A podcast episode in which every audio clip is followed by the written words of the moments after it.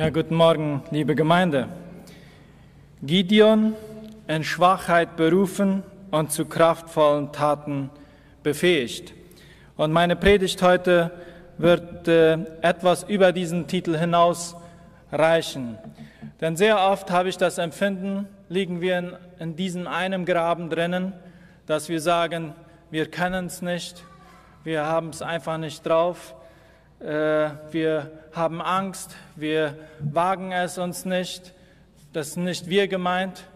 Äh, und wir trauen Gott auch nicht zu, dass er uns helfen wird, dass er uns die Kraft geben wird und so weiter. Und wir kommen irgendwie nicht auf diesen Weg rauf. Und äh, oft, wenn wir dann auf diesem Weg sind, dann fallen wir aber gleich in die andere Seite rein, wo wir dann feststellen, ja, das habe ich sehr gut gemacht, das habe alles ich geschafft, äh, das war mein Verdienst.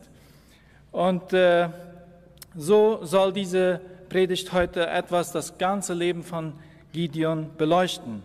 Ob zwar es im Buch Richter fast ausschließlich um die Missstände von Gottes Anführern ging und Leitern ging, ist diese Botschaft trotzdem für uns alle, denke ich, äh, für jeden von uns anwendbar. Denn wir gehören zu Gottes Volk. Als Volk Gottes, als Kinder Gottes sind wir in irgendeiner Form alle irgendwie Gottes Leiter, sind wir Gottes Anführer, sind wir Gottes Botschafter, sind wir Gottes Berufene. Ob es nun zu Hause ist, ob es im Büro ist, auf der Estancia, auf dem Spielfeld, vielleicht in der Kindererziehung, ja, im Melkstall, auf dem Ackerfeld, wo auch immer, im Geschäft. Wir sind Berufene Gottes, wir sind seine Botschafter. Der Komiker Jim Carrey, viele haben es vielleicht mal gesehen, verkündete 2016 den Gewinner für den Golden Globe für die beste Komödie des Jahres an.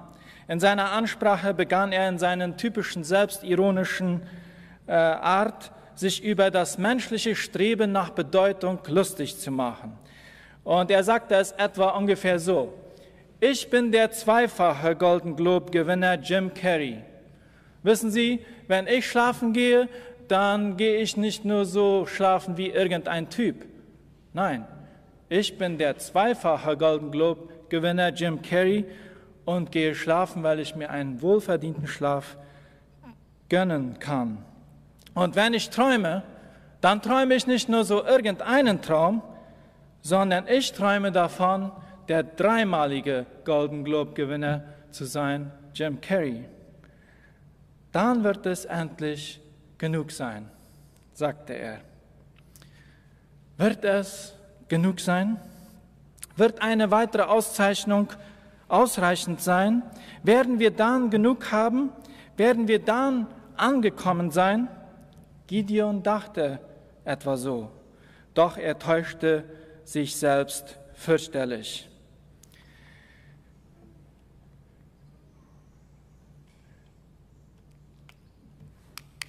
dies noch anmachen.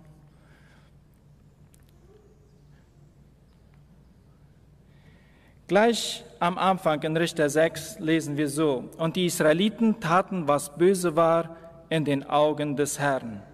Da gab der Herr sie in die Hand Midians sieben Jahre lang. So hier geht's wieder los. Auch die Geschichte Gideons beginnt wie alle Geschichten im, in mit den Richtern Israels mit Ungehorsam. Immer und immer wieder scheint das Volk Gottes mit dem Kopf gegen die Wand zu knallen. Und es scheint so, wie wenn sie Spaß daran haben, sich selbst Schaden zuzufügen. Und ein gewisses Muster scheint sich immer wieder fortzusetzen, zu wiederholen. Ungehorsam, Strafe Gottes und dann natürlich auch dieser verzweifelte Hilfeschrei und die Israeliten schrien zum Herrn. Normalerweise erwartet man nun, wenn man die Muster der Geschichten in Richter verfolgt, dass in diesem Moment Gott eingreifen würde und einen Erlöser, einen Erretter hervorruft, wie er es bisher immer so getan hatte. Aber nicht hier, zumindest nicht sofort. Gottes Geduld wird hart auf die Probe gestellt und er beschuldigt sein Volk für Untreue. Wir werden gleich merken, wie Gott hier in der ersten Person spricht, um die Sache einmal ganz klar zu stellen. Und als die Israeliten zum Herrn schrien wegen Midian, sandte der Herr einen Mann, einen Propheten zu den Israeliten, und er sprach zu ihnen, so spricht der Herr, der Gott Israels, ich habe euch herausgebracht aus Ägypten und euch herausgeführt aus dem Sklavenhaus. Und ich habe euch gerettet aus der Hand der Ägypter und aus der Hand aller, die euch quälten. Und ich habe sie für euch vertrieben, und ihr Land habe ich euch gegeben. Und ich habe zu euch gesprochen, ich bin der Herr, euer Gott. Ihr sollt die Götter der Amoriter, in deren Land ihr wohnt, nicht fürchten. Ihr aber habt nicht auf meine Stimme gehört. Eine wohlverdiente Strafe. Und ist das nicht interessant? In Vers 9 lesen wir, ich habe euch gerettet aus der Hand der Ägypter und aus der Hand derer, die euch quälten. Und dann, so wie wir am Anfang lasen, da gab der Herr sie in die Hand Midians. Und alles nur wegen Israels Ungehorsam. Ich bin der Herr, euer Gott. Ihr habt nicht auf meine Stimme gehört. Und es ist alles nur schlimmer und schlimmer geworden. Und trotzdem aber ist Gott gnädig. Und wie er es bereits so oft gemacht hat, beruft er einen Befreier. Da erschien Gideon, der Bote des Herrn, und sprach zu ihm, der Herr ist mit dir, tüchtiger Krieger. Und Gideon sprach zu ihm, mein Herr, wenn der Herr mit uns ist, weshalb ist uns all das widerfahren? Und wo sind all seine Wunder, von denen uns unsere Vorfahren erzählt haben, als sie sprachen, hat der Herr uns nicht aus Ägypten herausgeführt? Nun aber hat der Herr uns verworfen und in die Hand Midians gegeben. Gott ruft und beruft Gideon. Doch alles, was dieser tut, ist rumjammern und sich beschweren. Warum geschieht uns dieses? Wo bleiben deine Wunder, Gott? Er hat uns verlassen. Traurige Ignoranz. Gott hatte ja gerade darauf hingewiesen, warum all dieses geschehen musste. Ihr habt nicht auf meine Stimme gehört. In Gottes Augen war es Israel gewesen, sein Volk, das ihn verlassen hatte. Doch in Gideons Augen war es genau umgekehrt. Gott hatte sein Volk im Stich gelassen. Und Gott war es, der schuldig war für diese gegenwärtige und miserablen Situation. Doch Gott ist gnädig. Schauen wir uns Gottes Versprechen einmal näher an. Da erschien Gideon, der Bote des Herrn, und sprach zu ihm, der Herr ist mit dir, du tüchtiger Krieger. Und dann Vers 14, da wandte sich der Herr zu ihm und sprach, geh in dieser deiner Kraft und du wirst Israel aus der Hand Midians retten. Habe ich dich nicht gesandt? Und dann weiter in Vers 16, und der Herr sprach zu ihm, wenn ich mit dir bin, wirst du Midian schlagen wie einen einzigen Mann. Man kann sich eigentlich keine besseren, keine festeren, keine substanzielleren, also keine absoluteren Garantien, bessere Garantien vorstellen wie die göttliche Gegenwart hier und diesen Sieg. Und wenn Gott kommt und uns in Liebe ruft, dann macht er uns durch seinen Ruf zu dem, wozu er uns berufen hat. Wenn Gott kommt und uns ruft, dann macht er uns zu dem, wozu er uns beruft. Wenn wir nun in Vers 34 springen, da heißt es, da wurde Gideon vom Geist des Herrn ergriffen, er blies das Horn und rief die Männer der Sippe Abieser auf, ihm zu folgen in den Krieg. So Gideon bekam eine Trompete, er stellte seine Armee zusammen und jetzt in den Kampf. Natürlich, es würde ein schneller und eindeutiger Sieg sein mit Gottes Hilfe und das ganze Volk würde weiter in Frieden leben und froh sein. Nein, leider nicht, denn Gideon ist ganz unten in seiner Klasse. Gideon ist schüchtern. Gideon ist der Jüngste. Er sagt, er ist einer der Geringsten. Ja? Er muss da wohl vom Clan Neufeld sein. Ja? Er bearbeitet seinen Weizen ja, in einer Höhle, im Versteck. Er hat Angst. Ist auch nicht zu wundern, die Midianiter könnten kommen. Und dann sein erster Auftrag ist, die Altäre Baals, den, der im Vorhof seines Vaters da aufgebaut war für das ganze Dorf. Sie kamen da zusammen, um dieses Götzenbild anzubeten immer. Sein erster Auftrag ist, diese zu zerstören. Ja, und er macht es auch. Aber er nach, macht es bei Nacht und Nebel, weil er hat Angst vor den Menschen. Er ist ein Weichei, würden wir sagen. Doch in Vers 36 und 37, dann lesen wir, bitte gib mir ein Zeichen, dass du Israel wirklich durch mich befreien willst, wie du es angekündigt hast.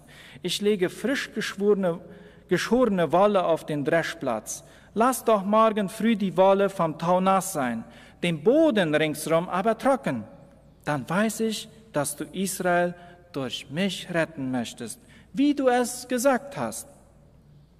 Gideon möchte einen handfesten Beweis haben, auch wenn Gott es ihm bereits ganz ausdrücklich gesagt hat, dass er Israel durch ihn befreien würde, braucht er einen weiteren Beweis.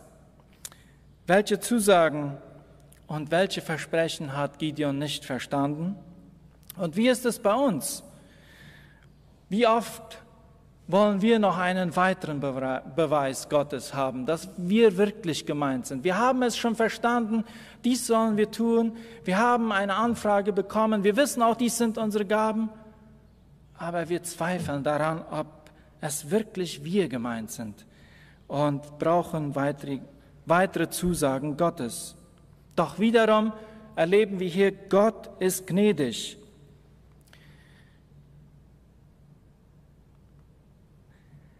Vers 38 sagt es, was Gideon erbeten hatte, geschah. Als er am nächsten Morgen früh aufgestanden war, presste er den Tau aus der Wolle und das Wasser füllte, sie, füllte eine ganze Schale. Wir denken jetzt wohl, das ist okay. Gott hat ganz klar gezeigt, dass er mit ihm sein wird, dass er im Kampf gegen die Midianiter bei ihm sein wird. Aber nein, so schnell nicht. Gideon ist noch nicht so weit. Und Vers 39, da sagte Gideon zu Gott, sei nicht zornig, wenn ich dich noch einmal um etwas bitte. Ich möchte es nur noch ein, einmal mit der Wolle versuchen. Lass sie bitte trocken bleiben und den ganzen Boden herum nass sein. Ein Zeichen war nicht genug für ihn. Er wollte ein weiteres Wunder sehen, ein misstrauischer und zweifelnder Gideon. Aber Gott bleibt weiterhin gnädig. Und in Vers 40 lesen wir dann, in der folgenden Nacht erhöhte Gott wieder sein Gebet. Die Wolle allein blieb trocken und auf dem Boden ringsrum lag Tau. Gott in seiner Gnade lässt Gideon seinen Weg gehen. Dieser aber ist immer noch mit Zweifel und Angst geplagt. Es wird eine Geschichte erzählt von, einer kleinen, von einem kleinen Städtchen, sehr wahrscheinlich in den USA, weil nur dort können so eine Dinge passieren. Äh, und dieses Städtchen soll trocken gewesen sein, das heißt, die, die tranken keinen Alkohol. Und bis eines Tages ein Geschäftsmann die Idee hatte, er würde eine Bar eröffnen und äh, eine Kneipe aufbauen. Und die Christen dort in diesem Ort, die beunruhigte diese Sache und machten sich Sorgen und so riefen sie die Gemeinde zusammen zum Gebet für eine ganze Nacht, Nachtwache. Und es geschah, dass sie angefangen hatten zu beten und Gewitter zogen auf, Wolken zogen auf und wirklich ein Blitz schlug ein und brannte diese Kneipe äh, zu Boden. Nun, der Besitzer der Bar verklagte daraufhin, dass die Gebete der Gemeinde diesen Schaden, für diesen Schaden verantwortlich seien. Die kleine Gemeinde aber nahm sich auch einen Anwalt an und sagte, dass sie nicht verantwortlich dafür seien. Der Vorsitzende Richter hatte dann da an diesen da reingeschaut und stellte nach einigen Überprüfungen dann fest, egal wie dieser Fall ausgeht, eins ist klar, der Kneipenbesitzer glaubt an das Gebet und die Christen tun es nicht. Natürlich ist das etwas ironisch gemeint, aber das ist Gideon und das sind auch oft wir, ohne Vertrauen und von Zweifel geplagt. Ja, wir sind vielleicht berufen worden, wir haben Aufgaben bekommen, wir wissen, dieses ist unsere Aufgabe, wir wissen auch, wir haben eigentlich diese Gaben, wir haben auch gebetet und wir, aber irgendwie, das, das wird wohl nicht für uns sein. Äh, vielleicht ein nächstes Mal. Und Gott ist vielleicht okay, aber ich denke nicht, dass das klappen wird.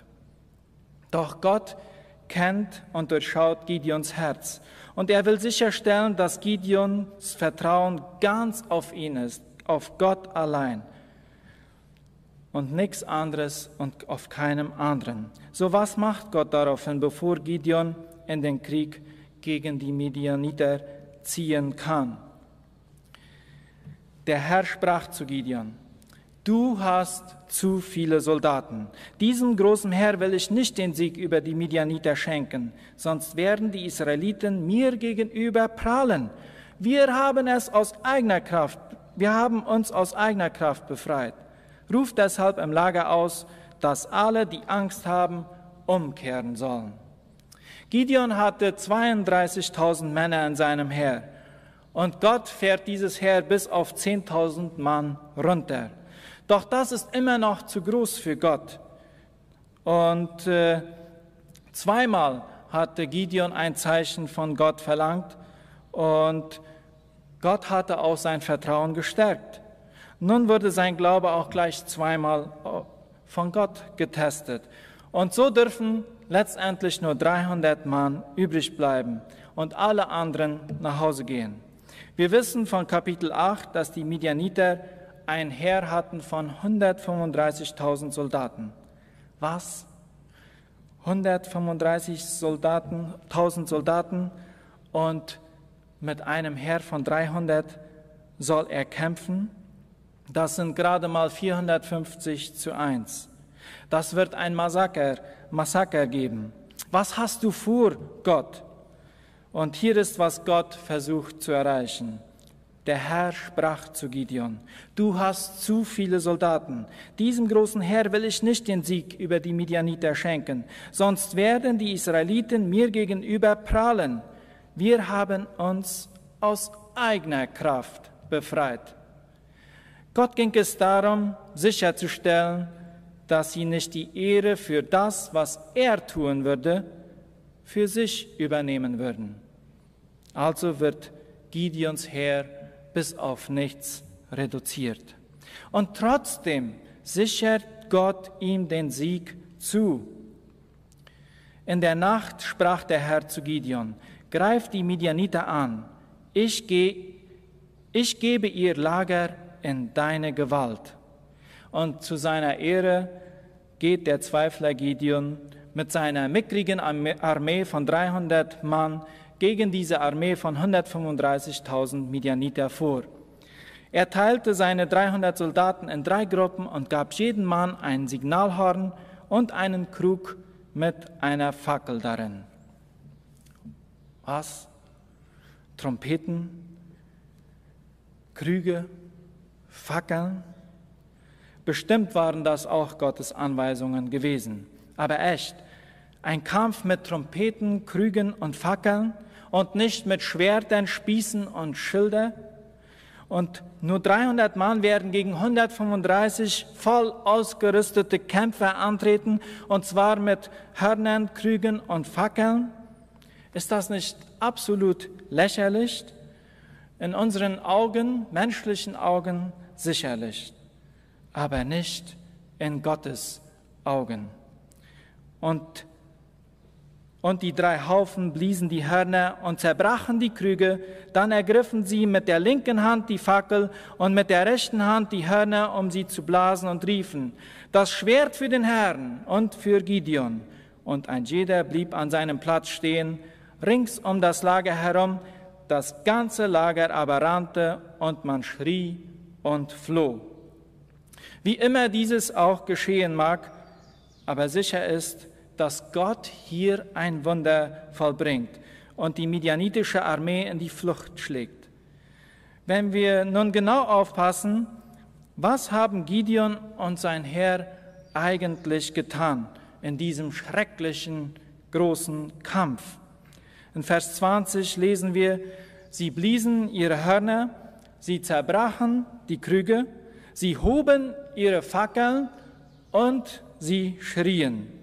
Und Vers 21, sehr interessant, ein jeder blieb an seinem Platz stehen.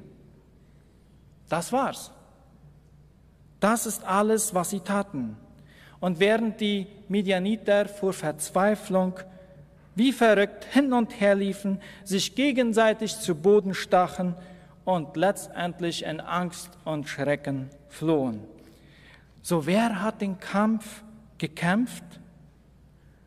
Es heißt da, der Herr richtete das Schwert. Später erfahren wir, dass von den 135.000 Midianitern 125.000 erschlagen worden waren. Von wem getötet? Gideon, seine Leute standen nur da. Sie bliesen die Hörner, sie zerbrachen die Krüge, hielten die Fackeln und schrien. Keine Frage. Es war alles Gottes Werk. Er gab die Midianiter in Gideons Hand und besiegte sie. Er hat sein Wort gehalten. Ihm kann man vertrauen. Er ist zuverlässig. Vertrauen und Abhängigkeit verlangt Gott von uns. Doch dieser Sieg beinhaltet leider auch einen kleinen Nachgeschmack. Wenn alles Gottes Wirken war, war es denn, was war es denn, dass die Israeliten da schrien? Das Schwert für den Herrn und für Gideon. Das Schwert für den Herrn. Okay, er hatte den Kampf gekämpft, aber das Schwert Gideon für Gideon? So viel wir wissen, hatten sie nicht einmal ein Schwert bei sich. Warum sollte Gideon die Ehre bekommen? Vor allem, weil Gott ausdrücklich gesagt hatte, dass es sein Ziel war, Ehre und Ruhm für keinen, mit keinem Menschen zu teilen. Und dann diese Falle, in die wir auch selbst immer wieder fallen. Wir haben es aus eigener Kraft befreit. Und anstelle einer Siegerparole, die ausschließlich Gott die Ehre für den Triumph gibt, hört man das Schwert für den Herrn und für Gideon. Wir sind oft, viel zu oft wie Gideon. Wir können es schaffen. Wir sind stark genug. Wir sind gut genug. Was Gott hier sagt, ist das Problem jedes menschlichen Herzens. Wir schauen auf unsere Schönheit, wir schauen auf unsere Klugheit, wir schauen auf unsere Gaben, wir schauen auf alles, was gut an uns ist und wir schauen auf das, was wir geleistet haben und sagen, das habe ich geschafft. Doch es sind Geschenke Gottes. Wir wurden mit diesen Gaben geboren. Gott hat uns ausgerüstet. Er hat uns die Schönheit gegeben. Es sind Geschenke Gottes, aber wir rechnen sie uns an. Und das ist die eigentliche Natur des menschlichen Herzens. In all den anderen Geschichten im Buch Richter bis hin zu Gideon fanden die Kriege gegen die, gegen die israelitischen Feinde statt, und gleich nachdem Gott dann den Sieg ge gegeben hatte, geschenkt hatte, dann war die Geschichte ungefähr zu Ende. Aber nicht hier. Hier finden wir ein weiteres ganzes Kapitel von weiteren nicht so glücklichen Begebenheiten im Leben von Gideon und dem Volk Israel. In Vers 23 heißt es, Gideon rief die Männer der Stämme Naphtali, Aser, Manasse zusammen, und die Midianit, um die Midianiter zu verfolgen. Er sandte auch Boten hin zum Stamm Ephraim im Gebirge und ließ den Männern dort ausrichten, kommt herab und stellt euch den Midianitern in den Weg. Was soll das Ganze nun bedeuten? Weitere Stämme in die Armee hineinzurufen, Naphtali, Aser, Manasse und Ephraim? War der Kampf nicht praktisch vorbei? Gott hatte doch die Schlacht gewonnen und über 90 Prozent der midianitischen Armee außer Kraft gesetzt und getötet. Und woher kommt Gideons plötzliches Verlangen zu kämpfen? Besonders wenn wir von vorher wissen, dass ihm Angst und Zweifel und Feigheit, dass ihm das ausmachte. Jetzt, wo Großteil des Feindes besiegt worden war, scheint es, als ob Gideon plötzlich voller Eifer und voller Energie auftrumpft. Sicher, die zwei Anführer des midianitischen Heeres und die zwei Könige waren noch nicht gefangen genommen. Aber warum dieser landesweite Aufruf an Truppen, zumal Gott zu Beginn des Krieges ausdrücklich zu Gideon gesagt hatte, du hast zu viele Soldaten, diesem großen Heer will ich nicht den Sieg über die Midianiter schenken, sonst werden die Israeliten mir gegenüber prahlen. Wir haben uns aus eigener Kraft befreit. Leider ist genau das der Fall, wie wir gleich sehen werden. Es gab zwei militärische Anführer und zusätzlich zwei Könige von Midian. Die beiden Heerführer wurden von den Ephraimitern, die erst kurze Zeit später in Gideons Heer eingezogen waren, festgenommen und hingerichtet.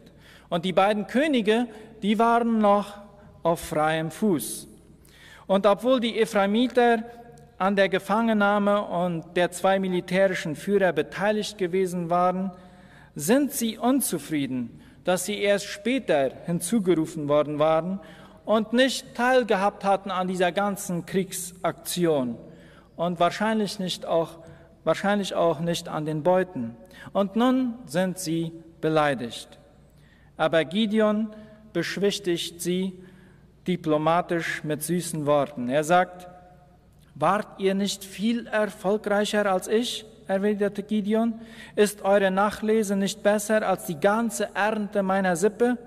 Zwei Fürsten der Midianiter hat Gott in eure Hand gegeben, Oreb und Seb.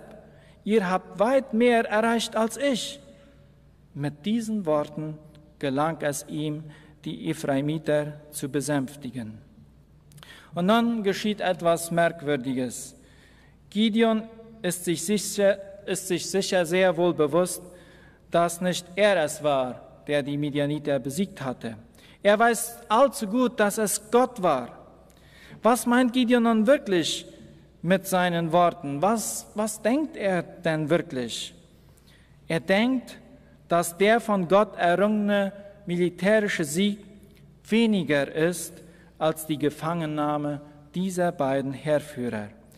In Gideons Augen hat also der von Gott errungene Sieg, man könnte sagen, eine Bronzemedaille verdient. Aber die Tötung dieser beiden militärischen Anführer durch die Ephraimiter, so sagt er ihnen, sei viel besser und verdiene eine Silbermedaille. Wer wohl die Goldmedaille bekommen wird und wofür? Vers 5 lesen wir dann, ich verfolge Sebach und Salmuna, die Könige Midians. Die Schlacht, 125 Tote, das ist nur Bronzezeug. Wir geben Gott den Trostpreis. Die beiden militärischen Führer nun, das ist schon etwas mehr, dass die e- Ephraimiter, die kriegen wohl den Silberpreis. Aber die beiden Könige von Midian, da kommt die Goldmedaille zum Zug.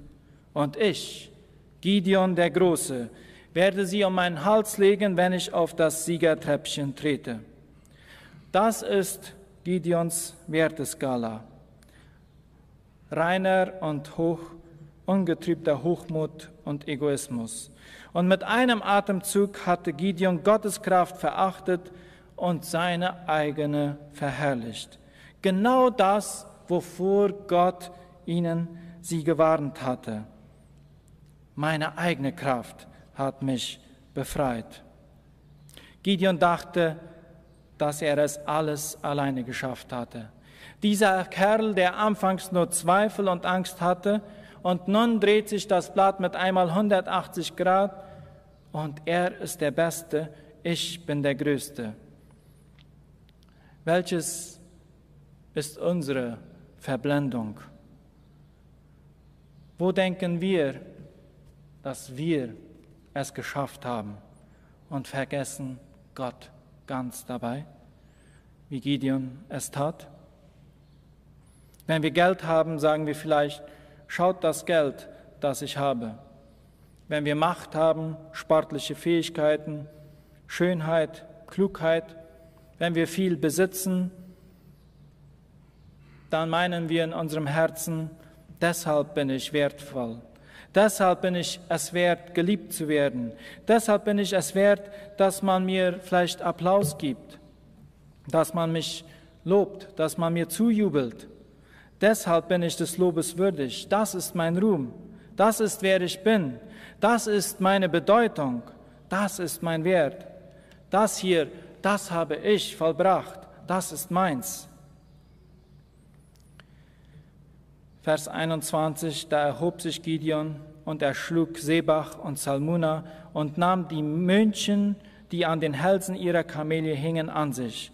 Und die Männer Israels sprachen zu Gideon, herrsche über uns, du und auch dein Sohn und der Sohn deines Sohnes, denn du hast uns aus der Hand Midians gerettet. Wer hat Israel aus der Hand Midians gerettet? Alles, was Gideon und seine Männer taten, war zuschauen. Zuschauen, wie Gott 125.000 Midianiter vor seinen Augen tötete. Gideon hatte praktisch nichts dazu beigetragen. Und so lehnt Gideon die Bitte des Volkes sehr fromm ab. In Vers 23 lesen wir, aber Gideon sprach zu ihnen, nicht ich werde über euch herrschen und auch mein Sohn wird nicht über euch herrschen. Der Herr soll über euch herrschen. Klingt sehr fromm. Doch dann, nur eine Bitte habe ich an euch, fügte er hinzu, gebt mir die Ringe, die ihr erbeutet habt. Ihre Feinde hatten nämlich goldene Ringe getragen, weil sie Ismailiter waren. Das tun wir gern, antworteten die Israeliten. Sie bereiteten einen Mantel aus und warfen alle erbeuteten Ringe darauf. Das Gold wog insgesamt etwa 20 Kilogramm. Außerdem hatten die Israeliten Halbmonde, Ohrringe und königliche Purpurgewänder erbeutet, dazu den kostbaren Halsschmuck der Kamele. Nein, Gideon will kein König sein, aber er will die königlichen Reichtümer und den königlichen Besitz. Er will Prunk, er will Überfluss. Er ist besessen von Schmuck und den Prunkstücken des Königtums. Er will zwar kein König sein, er verhält sich aber offensichtlich wie einer. In Vers 27 heißt es, Gideon fertigte aus dem Gold ein Gottesbild an und stellte es in seiner Heimatstadt Ofra auf. Er wurde, es wurde ihm und seiner Familie zum Verhängnis. Ganz Israel betete das Bild an und brach damit dem Herrn die Treue. Der Krieg ist gerade erst vorbei, aber Gideon und sein Volk haben den Gott, der ihnen den Sieg geschenkt hat, bereits vergessen und sind dem Götzendienst verfallen. Ein Schlag ins Gesicht Gottes, pure Verachtung. Und noch etwas. Und auch seine Nebenfrau, die in Sichem lebte, hatte ihm einen Sohn geboren. Und er gab ihm den Namen Abimelech. Was? Gideon hatte noch eine Nebenfrau aus Sichem? Eine Kananiterin? Nicht zu fassen. Sie hatte ihm einen Sohn geboren und er gab ihm den Namen Abimelech. Und auf Hebräisch bedeutet der Name Abimelech, mein Vater ist König. Nein, ich will auf keinen Fall König sein, aber meinen Sohn nenne ich, gebe ich diesen Namen, mein Vater ist König. Er wollte derjenige sein, der die Goldmedaille trägt. Nicht, nicht Gott, Gideon der Große. Und hier nun sein Erbe, das er hinterlässt.